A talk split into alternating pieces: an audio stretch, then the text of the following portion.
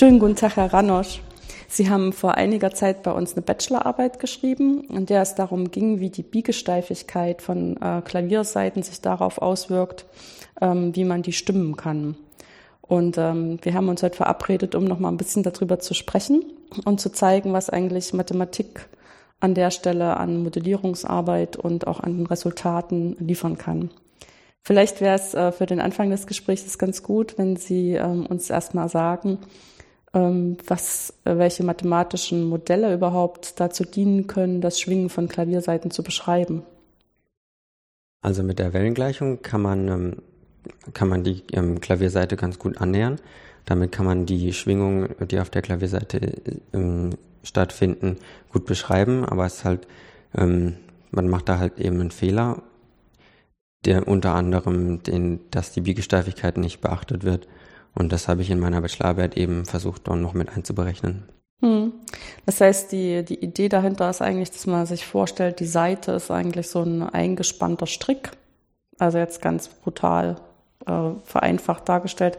Und wenn man ähm, zum Beispiel dadurch, dass der Klöppel da anschlägt, weil man auf die Klaviertaste schlägt, den äh, in Bewegung versetzt, dann fängt er halt an zu schwingen. Diese Schwingungen übertragen sich auf die Luft und wir hören das als Noten. Aber dieser Strick hat ähm, erstmal für, die, für diese Gleichung, die aufgestellt wird, ähm, keinerlei Ausdehnung im Raum, sondern ist so, so eine Art idealisierte, man kann es vielleicht auch als Massepunkt oder als Schwerpunkt oder so sehen, weil man sagt, das ist sozusagen das, was, was das Ganze wesentlich treibt. Ja. Also man, zuerst schaut man sich an, was, wie würde das Modell aussehen, wenn das unendlich dünn wäre. Mhm. Also wenn es eben die Masseschwerpunkte idealisiert ist und keine Querschnittsfläche hat. Und dann, wenn man zur Querschnittsfläche übergeht, dann findet man eben, dass da bestimmte Bereiche zusammengedrückt und auseinandergedrückt werden, wenn die Seite schwingt. Und ähm, dadurch entstehen dann noch andere Kräfte, als wenn man die Querschnittsfläche nicht betrachtet. Mhm. Aber es ist ja schon irgendwie klar, dass ähm, dies, ähm, sozusagen die Wellengleichung, was die ausdrücken kann, für so eine unendlich dünne Seite, ähm, die ist sozusagen, die gibt wieder die Essenz des Schwingens an und für sich. Und man macht dann erstmal Fehler, die sind ein bisschen kleiner als das, was diese, diese erste Information gibt. Aber es ist auch klar, man ähm, kann sich das ja schon von seiner Anschauung vorstellen, dass je dicker die Seite ist, ähm, desto schwieriger ist es, sich davon zu überzeugen, ähm, dass tatsächlich das, was in der Mitte passiert, das, das einzige Wichtige ist. Ne? Ja, und auch ähm, je kürzer die Seite ist, desto, ähm, ja, desto mehr ähm, ja, spielt die, spielt es eben eine Rolle, weil also auch mein Modell ist eigentlich nur für sehr lange, dünne Seiten geeignet. Mhm. Wenn die Seite zu kurz wird, dann ähm, kann man das Modell nicht mehr anwenden, dann mhm. muss man das nochmal ändern. Ja. ja, weil wir im Modell ja auch drin haben, dass es sozusagen an den Enden festgehalten wird. Ne? Und wenn das auf einmal einen wichtigen Einfluss hat, ändert das auch nochmal die Lösung. Das ist klar. Ähm, diese ein, das Einbeziehen der Biegesteifigkeit ist das eigentlich jetzt ähm, von dem Anliegen her wirklich nur im Zusammenhang damit, dass ich ähm, mit in, also dass ich in mein Modell einbringen will, dass ich außen und innen irgendwie dieses ähm, durch dieses Schwingen, das Zusammendrücken und Auseinanderziehen von dem Material jetzt mit ins Modell bringen will? Oder ist das was, was irgendwie jetzt damit zu tun hat, dass das ja eine Metallseite oder eine Nylonseite oder so ist? Ist das mehr an dem Material fest? Ähm, das ist prinzipiell vom Material unabhängig. Man, ähm, die verschiedenen Konstanten, die da reinkommen, die sind dann materialabhängig, die mhm. kann man dann entsprechend ändern. Aber grundsätzlich, wenn die, ähm, wenn die Querschnittsfläche ausreichend symmetrisch ist und das Material ähm, halt elastisch genug ist, dass es schwingt, dann geht das auch mit anderen Materialien. Das heißt, es geht eigentlich mehr darum, äh, einbeziehen zu können, dass eben die Seite doch eine räumliche Ausdehnung hat. Mhm. Gut. Ähm, die Wellengleichung an und für sich ist ja eine ähm, partielle Differentialgleichung, wo wir, ja, wenn wir es jetzt wirklich eindimensional machen, ähm, vielleicht noch analytische Lösungen dafür haben.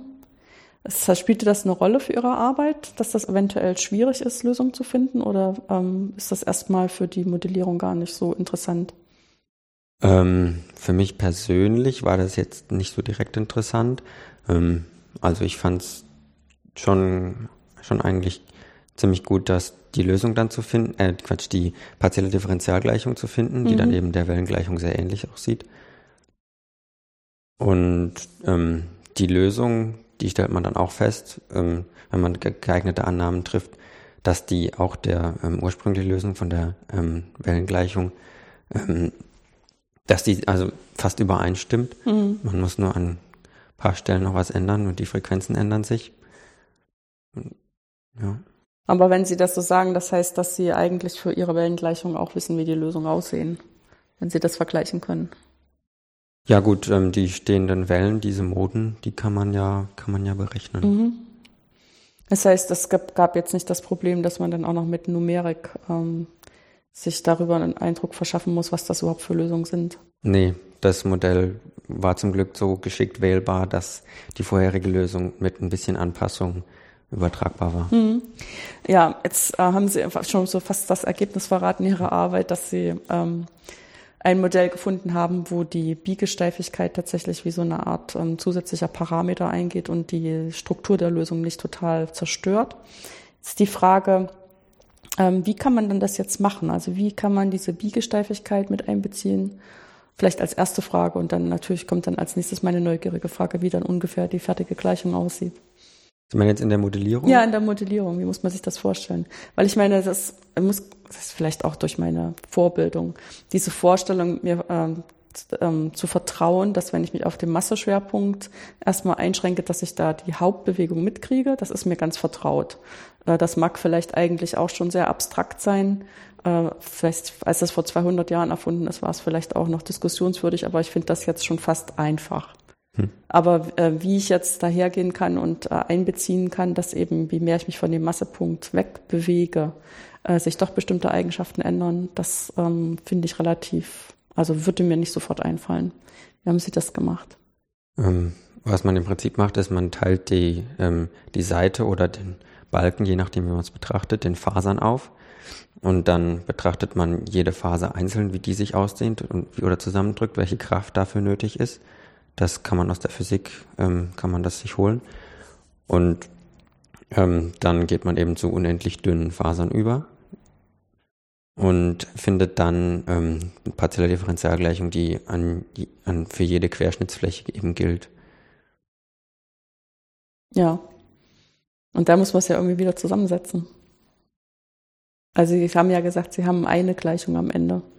Ja, das setzt man dann so, also man kann es dann geschickt ineinander einsetzen und mit bisschen rechnen und noch weiteren Annahmen, zum Beispiel eben, dass die Seite, dass die Seite so lang ist, dass die Seiten also mit der X-Position übereinstimmt und dass man nicht die Seite ablaufen muss, um, Mhm. die, um die Seitenlänge zu finden. Das ist eine der Annahmen, die man trifft und dadurch vereinfacht sich das Gleichungssystem natürlich. Und auch, dass die, dass die Auslenkung, das ähm, ist im Prinzip dieselbe Annahme, dass die Auslenkung sehr gering eben nur ist und auf die, auf die Länge der Seite gemessen so klein ist, dass man sie vernachlässigen kann. Mhm. Ja. Ich meine, das kann man sich vorstellen, dass einem das auf alle Fälle das äh, System an Gleichungen vereinfacht, wenn die Auslenkung der Seite nicht so besonders groß ist, weil dann auch alle Effekte, die damit zusammenhängen, dass sich die Seite irgendwie zusammendrücken und auseinanderziehen muss an verschiedenen Stellen, sind dann kleiner, ganz einfach. Ne? Und dann muss man das halt irgendwie quantifizieren, was, was das dann bedeutet, dass es klein genug ist. Äh, dass man bestimmte Terme eventuell in der Modellierung weglassen kann. Ähm, wie sieht jetzt die Gleichung dann im Vergleich zur Wellengleichung aus? Ähm, bei der Wellengleichung haben wir ja ähm, zwei Terme mit zweiter Ableitung und bei der modifizierten Gleichung mit Biegesteifigkeit kommt dann noch ähm, ein Term mit vierter Ableitung dazu. Ich meine, die zwei Terme mit der zweiten Ableitung ist in, in Zeit zwei Ableitungen und in Raum zwei Ableitungen? Ja, Dann kommt noch eine, eine, Raumab eine vierte Raumableitung dazu. okay. Und die hat eben so ein, so ein der Korrekturfaktor ähm, ist dann bei realistischen Betrachtungen von Klavierseiten so im Bereich 10 hoch minus 4, wenn die ähm, halt in der dimensionslosen Gleichung. Und ähm, ja, halt sehr gering, aber eben der Effekt ist doch hörbar. Und man kann dann, wenn man dann, man kann die Frequenzen, die modifizierten Eigenfrequenzen der Seiten ausrechnen und findet dann eben den Unterschied und man kann dann anhand ähm, dieses Unterschieds dann auch eben leicht sehen, dass es hörbar ist. Gibt es dann eigentlich konkrete Ratschläge an jemanden, der ein Klavier stimmt, ähm, auf der Grundlage dieser Lösung? Ähm, ähm, ich meine, dieses Problem ist schon, schon lange bekannt und die Ratschläge sind jetzt nicht von mir, aber die Ja, aber ich meine, das, der Punkt ist ja immer, ich glaube, von den Leuten, die uns zuhören, äh, haben die wenigsten schon mal ein Klavier bestimmt. Das heißt, denen ist das wahrscheinlich eher nicht bekannt. Also was, was man macht, ist eben die die Grundfrequenzen der Seiten ähm, so ein bisschen noch an, also ein bisschen falsch stimmen, dass die Obertöne besser übereinstimmen. Ähm, was das mathematisch heißt, ist eben, dass man die, die Grundfrequenz leicht falsch wählt, sodass die anderen Eigenfrequenzen besser übereinstimmen, dass die Frequenzverhältnisse reiner sind, also reiner im musikalischen Sinne wiederum, mhm. dass die ähm, Intervalle wohlklingender sind. Ja. Ja, ich meine, das unter, ähm, unterstellt schon das Wissen darüber, dass sich im Prinzip das, was wir von der Klavierseite hören, aus verschiedenen Aspekten zusammensetzt. Ne? Dass man einmal hat man sozusagen das, wie die Seite auch heißt, was Sie jetzt eben Grundfrequenz genannt haben, was weiß ich, ähm, A und C und das in verschiedenen ähm, Oktavenhöhen. Und ähm, dann durch diesen Schwingungsprozess können wir es mathematisch auch begründen, was Sie eben an Oberfrequenzen gesagt haben, aber man kann es auch zum Teil hörbar machen, dass dann mit diesen ähm, Grundfrequenzen auch höhere Frequenzen mitzuhören sind. Ja. Und sozusagen alles gleichzeitig macht dann für uns aus, dass wir sagen können, ja, das klingt wie ein Klavier oder das klingt wie eine Geige oder das klingt wie eine Gitarre. Ja, und dieser Effekt mit der Biegesteifigkeit der sorgt dafür, dass die, ähm, dass die Obertöne ähm, halt nicht ganz den theoretischen Frequenzverhältnissen entsprechen. Und das ist auch einer der Gründe, warum, ein, warum man ein Klavier so gut erkennt. Das hat, das gibt einen sehr charakteristischen Klang, den man, ähm, ja, den man einfach leicht wahrnehmen kann. Hm. Das heißt aber, dass sich sozusagen diese Biegesteifigkeit ähm, oder ja das sozusagen, dass es tatsächlich eine räumliche Ausdehnung hat, so eine Seite, wirkt sich mehr darauf aus, wie die Obertöne klingen. Oder habe ich das jetzt falsch verstanden? Das wirkt sich kaum auf die Grundfrequenz auf, mhm. aus. Ähm, und je höher die Frequenz, desto größer die Auswirkung der Wiegesteifigkeit. Mhm. Und darum, darum ist es auch so, dass die, die wievielte Eigenfrequenz das ist, wirkt sich quadratisch auf die Änderung der Frequenz aus. Und ähm, dadurch eben, je höher der, je höher die Eigenfrequenz der Seite ist, ähm, desto falscher in Anführungszeichen. Und ja, desto unterschiedlicher von der theoretischen Frequenz, mhm. die man erwartet. Wobei das ja schon so ein bisschen so ist, dass die höher, die sind ähm, dann auch ähm, weniger laut zu hören sind. Ja. Also für eine Schwingung wäre das dann die Amplitude, ist nicht mehr so stark. Und ich meine, irgendwann übersteigen ja die Frequenzen sowieso auch und das Spektrum, was wir hören können. Dann hören wir es auch nicht mehr, egal wie laut sie sind. Dann jault vielleicht bloß noch ein Hund neben uns, weil er es ganz laut gehört hat. ja, das ist aber schon interessant, dass man dann, äh, ich meine, man könnte sich ja auch auf den Standpunkt stellen, wenn man diesen Hintergrund nicht hat, dass man äh, für die Grundfrequenz feststellt, es macht eigentlich fast keinen Unterschied. Das heißt, unser Modell, das die Biegesteifigkeit weglässt, ist eigentlich gut. Und dann kann man sich nur wundern, warum man das beim Klavierstimmen irgendwie nicht hinkriegt, dass das richtig klingt. Ne? Ja.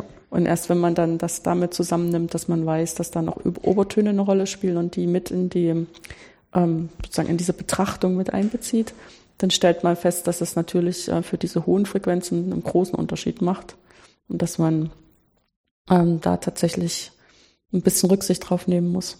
Mit so einem absurden Vorschlag wie äh, stimmen Sie bitte die Seite nicht richtig. Ja, ähm, was, was auch da noch mit reinspielt, ist zum Beispiel, wenn man ähm, ein Klavier mit einem anderen Instrument zusammenspielen lässt, was einen ähnlich großen Tonumfang hat, mhm.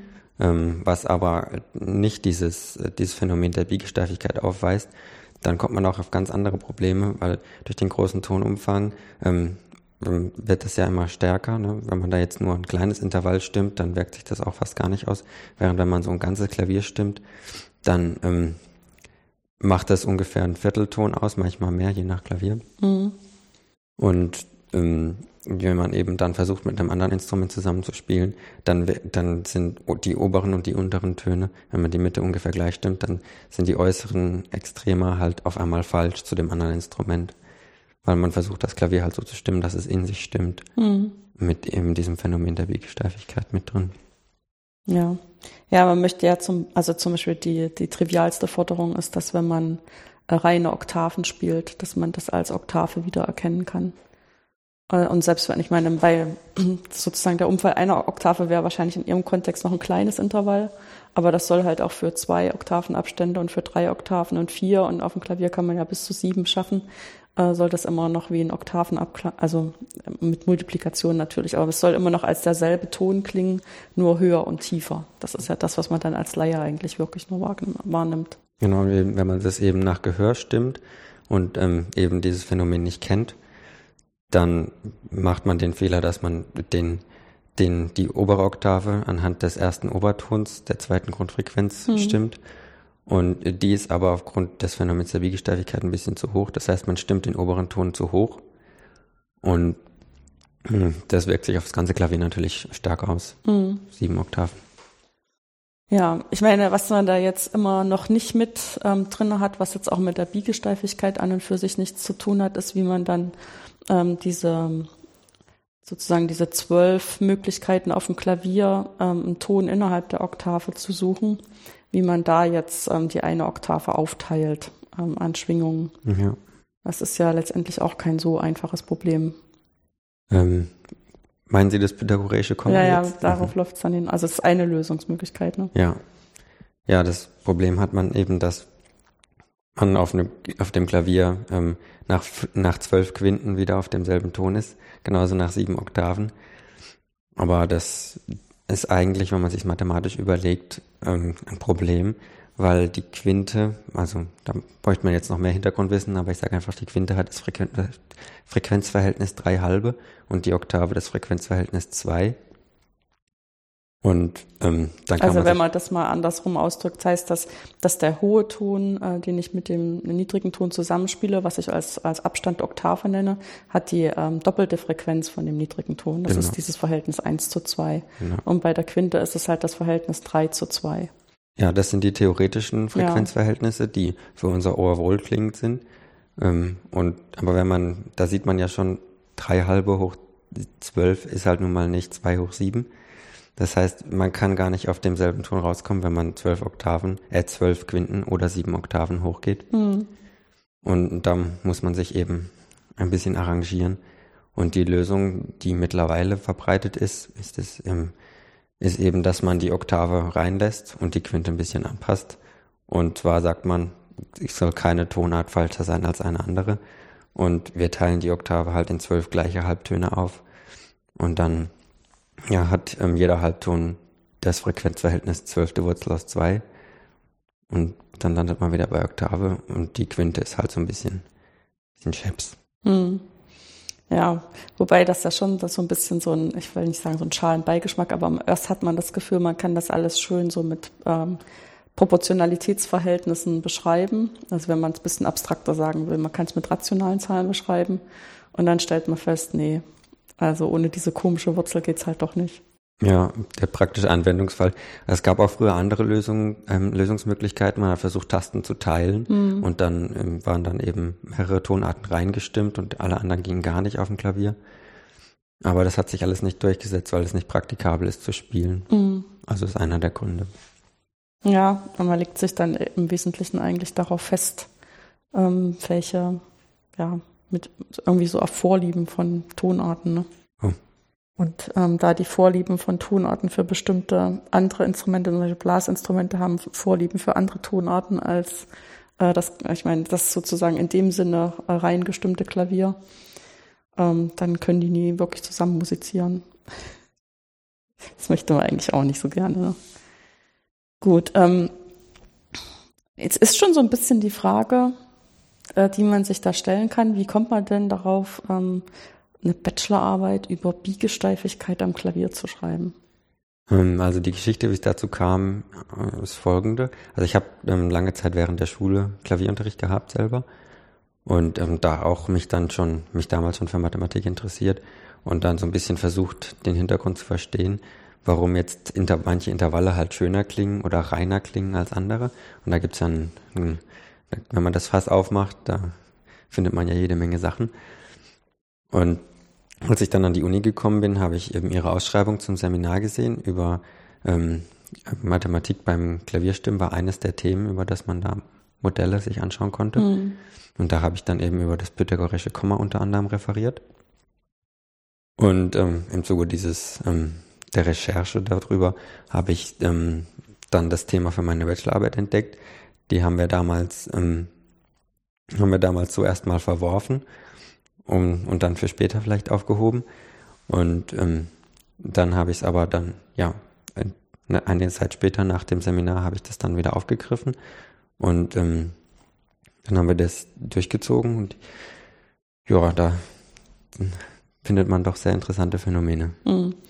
Ich meine, dann stellt sich schon so ein bisschen die Frage, ähm, wenn, als Sie das Thema angefangen haben, Sie haben ja gesagt, Sie hatten sich davor schon mal so ein bisschen damit beschäftigt und wir haben dann festgestellt, das ist ein bisschen sehr komplex dafür, um da so einen Bachelor-Vortrag drüber zu machen, was ja immerhin im dritten Semester stattfindet, also mit sehr wenig Grundausbildung und auch noch so ein bisschen so ein Platz sein soll, wo die Studierenden erstmal auch mit dieser Situation, äh, die Situation lernen sollen, äh, selber äh, Mathematik sich so anzueignen, dass sie die anderen erklären sollen, nämlich den Mitstudenten im Seminar. Und dann muss man ja nicht den Fokus drauflegen, dass wir an der Stelle auch noch einen mathematischen Riesensprung machen. Und haben wir gesagt, dann eignet sich das vielleicht nicht so gut. Aber hatten Sie dann, ähm, als Sie an die Bachelorarbeit rangegangen sind, das Gefühl, Sie wissen jetzt ganz genau, was kommt und es ist auch wirklich so eingetreten? Nee, eigentlich überhaupt nicht. Ähm, ich habe mich da eingelesen in das Thema und dann kamen aber da einige Probleme auf mich zu, mit denen ich so nicht gerechnet hätte. Mit den eben das dann, da ging es, stieg es dann auf einmal ein in partielle Differentialgleichung, womit ich mich jetzt nicht so gut, noch nicht so gut auskannte. Ähm, also hatte ich gerade eine Vorlesung erst drüber gehört. Mhm. Und dann habe ich da eben mich eingearbeitet noch im, und dann noch eine Vorlesung drüber gehört während des Semesters.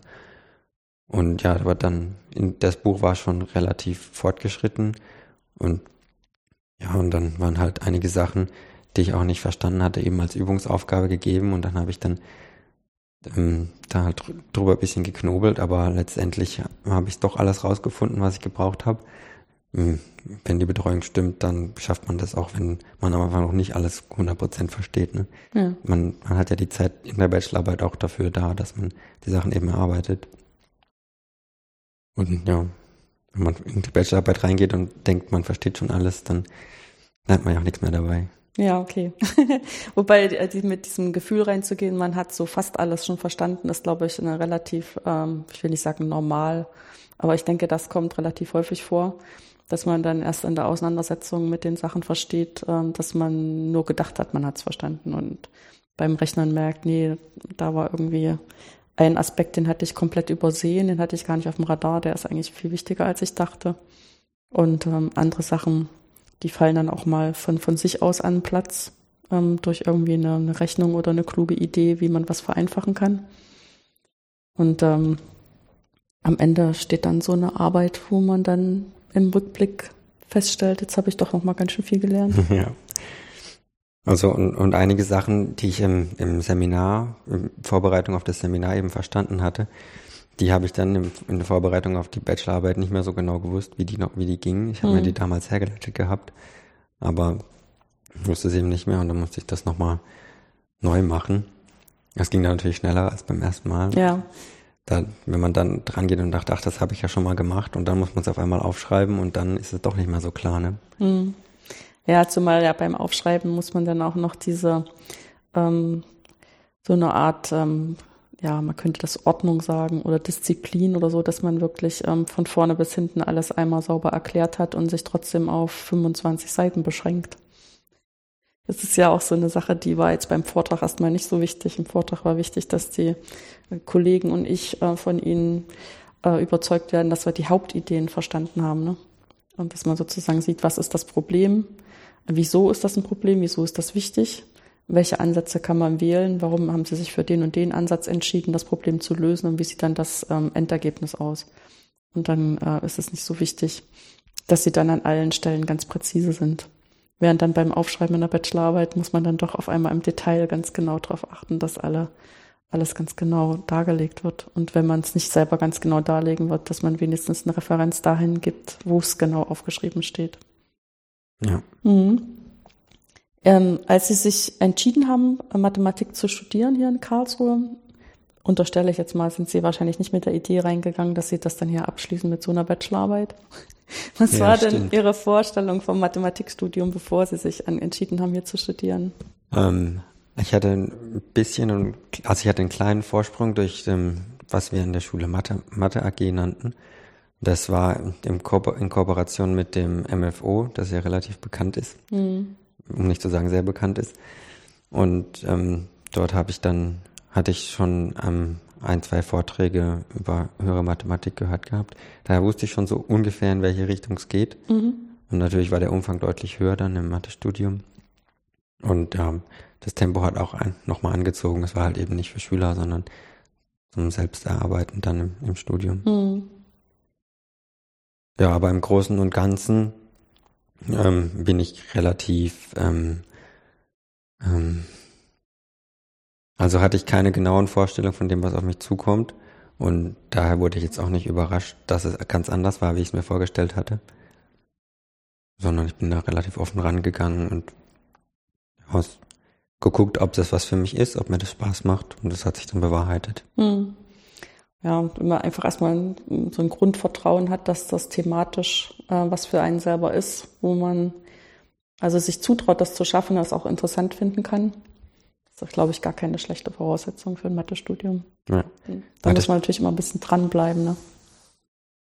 Ja, viele, viele meiner Mitstudenten waren auch überrascht, dass man hier nicht mehr rechnet, sondern mhm. eben nur noch Sachen beweist. Aber mir kam das eigentlich sehr entgegen. Ja. Jetzt haben Sie sich nach dem Bachelor entschieden, die Universität nochmal zu wechseln, machen jetzt einen Master in äh, Bonn. Äh, ich nehme an, Master Mathematik. Ja. Ja, genau. Ähm, ist das denn jetzt ein großer Unterschied? meine, Sie haben jetzt immerhin schon so ein Semester in Bonn ähm, hinter sich, wo man wahrscheinlich auch noch für die Unterschiede am meisten sensibilisiert ist. Ähm, also es gibt auf jeden Fall deutliche Unterschiede und es gibt in manchen Sachen auch halt fast keine Unterschiede.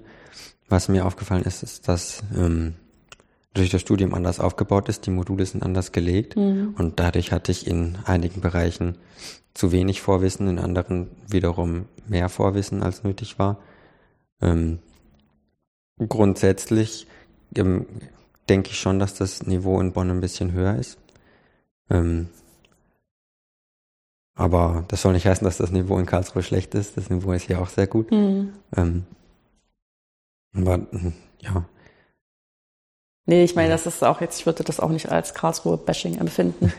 es ist einfach ein bisschen, ähm, ich meine, einerseits ist es so, dass man natürlich, wenn man ein in Deutschland ein Mathestudium anfängt, eigentlich ähm, an jeder der Universitäten auf alle Fälle eine ziemlich gute Ausbildung bekommt. dann gibt es halt noch so ein paar Orte, wo einfach ein paar Aspekte zusammenkommen, dass die Ausbildung dann ganz besonders gut sein kann. Also auch Richtung einer eigenen Forschungstätigkeit einfach eine bessere Vorbildung erlaubt.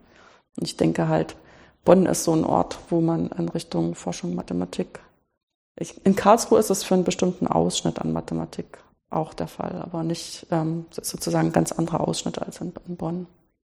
Denke ich. Also es ist auch natürlich ein bisschen subjektiv gefärbt. Ja, kann ich leider nicht so viel dazu mhm. sagen. Also ich hatte schon, also in, die Bonner, die schreiben das ja auch in, in die ähm, in die öffentlichen Informationen, mhm. dass der Master eben auf Forschung ausgelegt ist. Ja, klar, auch, genau. So, mhm. Während das in Karlsruhe jetzt nicht so ähm, mhm. publiziert wird dass das hier eben auf, auf eigene Forschung und so ausgelegt ist. Ja, ich meine, das ist halt auch ein bisschen diese Tradition, dass das hier in Karlsruhe als eine Ingenieurschule äh, gegründet ist und die Mathematik damit auch erstmal sehr lange Zeit als eine Art, ähm, ich will nicht sagen Hilfswissenschaft, aber. Ich denke aber nicht mehr, dass das noch so ist. Nee, nee, das hat sich ähm, daraus befreit, aber es ist immer noch dieser, ich will nicht sagen dieser Geist, aber ähm, es ist immer noch so dieser Anspruch, das, was wir tun, muss auch irgendwo eine Anwendung haben. Okay. Also Bachelor habe ich viele Vorlesungen gehört, die diesen Anspruch eigentlich nicht überhaupt nicht haben. Ja, ja. Aber ich meine, das liegt auch ein bisschen daran, dass wir ihnen immer erstmal so die Grundlagen alle zeigen müssen und dann in der Vertiefung, die jetzt auf dem Master im Großen und Ganzen verschoben ist, dann kann man das erst merken. Ja gut, aber ähm, Sie beschäftigen sich ja auch hauptsächlich mit Modellierung ja, und so ja. und da ist es natürlich. Da ist es ganz besonders klar für mich. Ja, ja. Ne? Während es hier ja auch, ähm, ich sag mal, rein, sogenannte reine Mathematik mhm. ja auch gibt. Ja, wobei ich halt immer, also je länger ich äh, da drin bin und auch jetzt durch bestimmte ein bisschen tiefer gehende Gespräche mit Kollegen, da auch aus diesen Arbeitsgruppen, im Prinzip ist einfach der ihren, ihre, ihre Anwendung äh, nur noch nicht für Außenstehende so klar. Aber es ist auch eine Anwendung dahingehend, ähm, rauszufinden, welche Arten von Strukturen es überhaupt geben kann. Und ähm, da ist für mich eigentlich unzweifelhaft, dass das früher oder später alles an Bedeutung irgendwann gewinnen wird, wenn man das weiß. Ja. Deswegen ja. ist für mich so ein bisschen dieser Anwendungsbegriff ist ein bisschen breiter als, als normal. Okay. Ja, also missverständlich auch, glaube ich. Ja, viele Sachen, ähm, viele Sachen wurden ja vor vielen hundert Jahren mathematisch erforscht und oder entdeckt, wie man es mhm. nimmt, ähm, die von denen man damals ausging, dass sie niemals Anwendung finden würden. Und heutzutage benutzen wir es täglich. Ja. Da gibt es viele Beispiele für und möglicherweise ist es auch bei Forschung, die man heute betreibt in Mathematik so, möglicherweise vielleicht aber auch nicht. Ja, nee, ja klar. und deswegen ist es trotzdem schön, an dem Gebäude mitgebaut zu haben. Ähm, zeichnet sich dann jetzt schon für Sie ab, äh, in welche Richtung Sie sich vertiefen werden? Also wo dann mal vielleicht der Weg Richtung Masterarbeit für Sie gehen wird? Ähm, zurzeit neige ich sehr stark zu partiellen Differentialgleichungen. Mhm. Ähm, habe da jetzt auch ähm, drei Vorlesungen drüber gehört dieses Semester. Ähm, aber genau kann ich es noch nicht sagen. Nächstes Semester bin ich erstmal wieder im Ausland mhm. und mache dort Erasmus, mach Erasmus in England. Mhm. Und ähm, dort habe ich vor, mich noch ein bisschen in Logik zu vertiefen. Und ja, dann bin ich mal gespannt, ähm, was mich noch so interessiert und ja, was ich noch so lernen möchte. Ja. Gut, dann vielen schönen Dank, dass Sie sich die Zeit für das Gespräch genommen haben. Sehr gerne, vielen Dank.